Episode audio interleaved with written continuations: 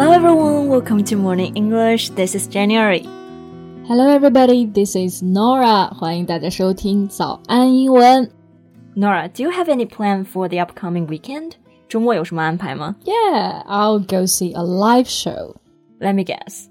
A rock band live show? No, actually it's a hip hop show. Hip hop? I never knew you were into hip hop. 我只知道你喜欢摇滚，但是没有想到你居然还喜欢嘻哈。Yay! 我其实还挺喜欢 hip hop 的。So Norah, who is your favorite rapper? 那当然是我们的入党积极分子 Cardi B 了。哎，入党积极分子，这是一个什么梗吗？Well, this is because of her praising China's response to the outbreak and calling out xenophobia against Chinese people in the U.S. 哦，就是因为 Cardi B 之前在直播当中盛赞中国的防疫成果，没错，同时呢，他还强烈反对美国民众对于华人的歧视，所以被中国网友盛赞为入党积极分子。对对，而且他还特别开心自己可以登上中国的新闻，还发推特炫耀。发推特炫耀的时候呢，还时不时的带上一个五星红旗。Yeah, she celebrated her newfound stardom in Chinese social media. She was so happy that she made it in the Chinese news. 嗯，那我们今天就一起来聊一聊这位中国人的老朋友 Cardi B。 在节目的开始，给大家送一个福利，今天给大家限量送出十个我们早安英文王牌会员课程的七天免费体验权限，两千多节早安英文会员课程以及每天一场的中外教直播课，通通可以无限畅听。体验链接放在我们本期节目的 show notes 里面了，请大家自行领取，先到先得。So I actually saw some videos of Cardi B. She's really funny and very straightforward. 是的，straight 意思就是直啊，forward 就是向前的，so straightforward 就是说这个人非常的耿直。 Yeah, Cardi B has slammed trolls who have criticized her for going under the knife. 网上有很多喷子就批评她做过整容手术，然后她就直接拍视频来回击。对，那我们说的这种网络喷子啊，就可以用到这个单词 troll，也可以称他们为 internet trolls。对，也就是键盘侠。那呛声回击键盘侠，我们就可以用到一个动词，叫做 slam。这个单词的本意呢，就是啪嗒一下关闭的意思。比如说摔门就是 slam the door。 Yeah, so Cardi B slammed trolls because they criticized her for going under the knife. Go under the knife 也是一个非常地道的表达。Knife 是刀的意思，嗯那么在这里它是指的手术刀，所以 go under the knife 手术刀之下，也就是指的做手术。对，所以我们以后说要做整容手术啊，除了说 have a plastic surgery，还可以说 go under the knife. So Jane, would you go under the knife? Hell no. So how did Cardi B hit out at those trolls?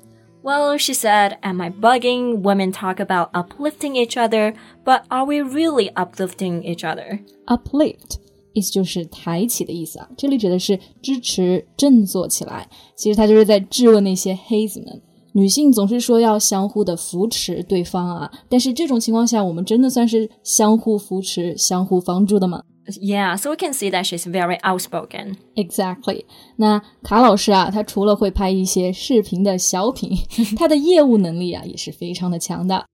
Cardi was the first solo female artist to win Best Rap Album at Grammy Awards. 对，她是首位获得格莱美最佳说唱专辑奖的女 rapper。She definitely made history, and recently she was named Billboard's 2020 Women of the Year. 嗯，而且啊，她从来不忌讳谈论自己的过去。At nineteen, Cardi B started working as a stripper. Strip 有脱衣服的意思，那么 Stripper 指的就是脱衣舞女， 所以可以看出来她的出生其实并不是很好。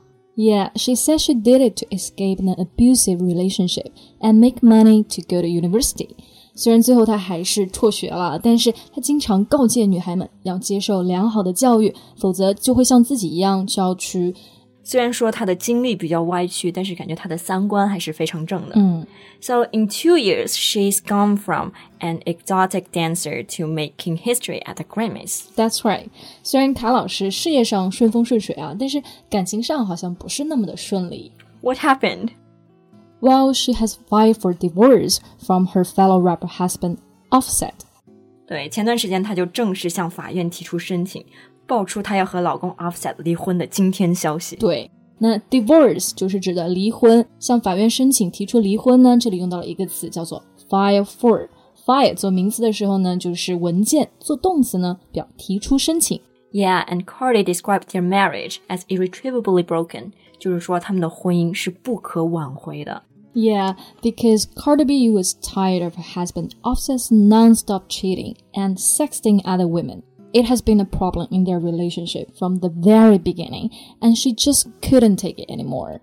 Non-stop cheating 就说明 Offset 是一个出轨的惯犯了。是的，而且从一开始，Offset 就在出轨。那 Cardi B 呢，也忍受不了了。Actually, she cheated throughout their entire relationship. 这也太渣了吧！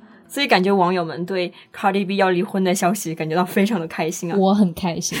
因为终于要甩掉渣男了。对，所以有网友就评论说，This is a strong woman making a decision to better her life. 嗯，一个坚强的女人决定要让她的生活变得更好。嗯，我们要注意这句话中 better 这个单词的用法。Better 我们一般比较常见的用法是做形容词，表示更好的。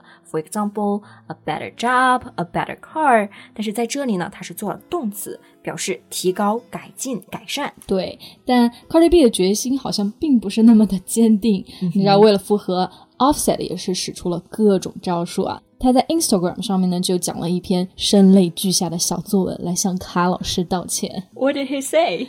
Well, Offset was like, I was partaking in activity that I shouldn't be taking in, and I apologize for breaking your heart, breaking our promise, breaking God's promise, and being a selfish, messed up husband.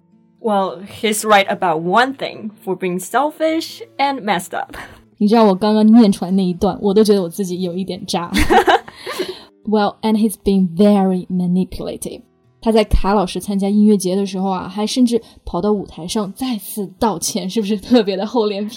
是的，那其实这种渣男套路啊，已经见怪不怪了嘛。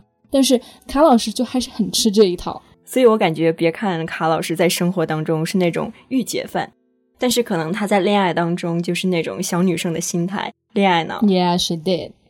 So don't tell me she changed her mind again. well, yes, she called up her divorce and filed to dismiss separation from Offset. 那么在这个句子当中呢，call off 和 dismiss 都是表示取消。嗯，call off her divorce and dismiss separation 就是表示放弃离婚，选择复合。 You know, I think Offset is definitely gonna cheat again. Yeah, I bet.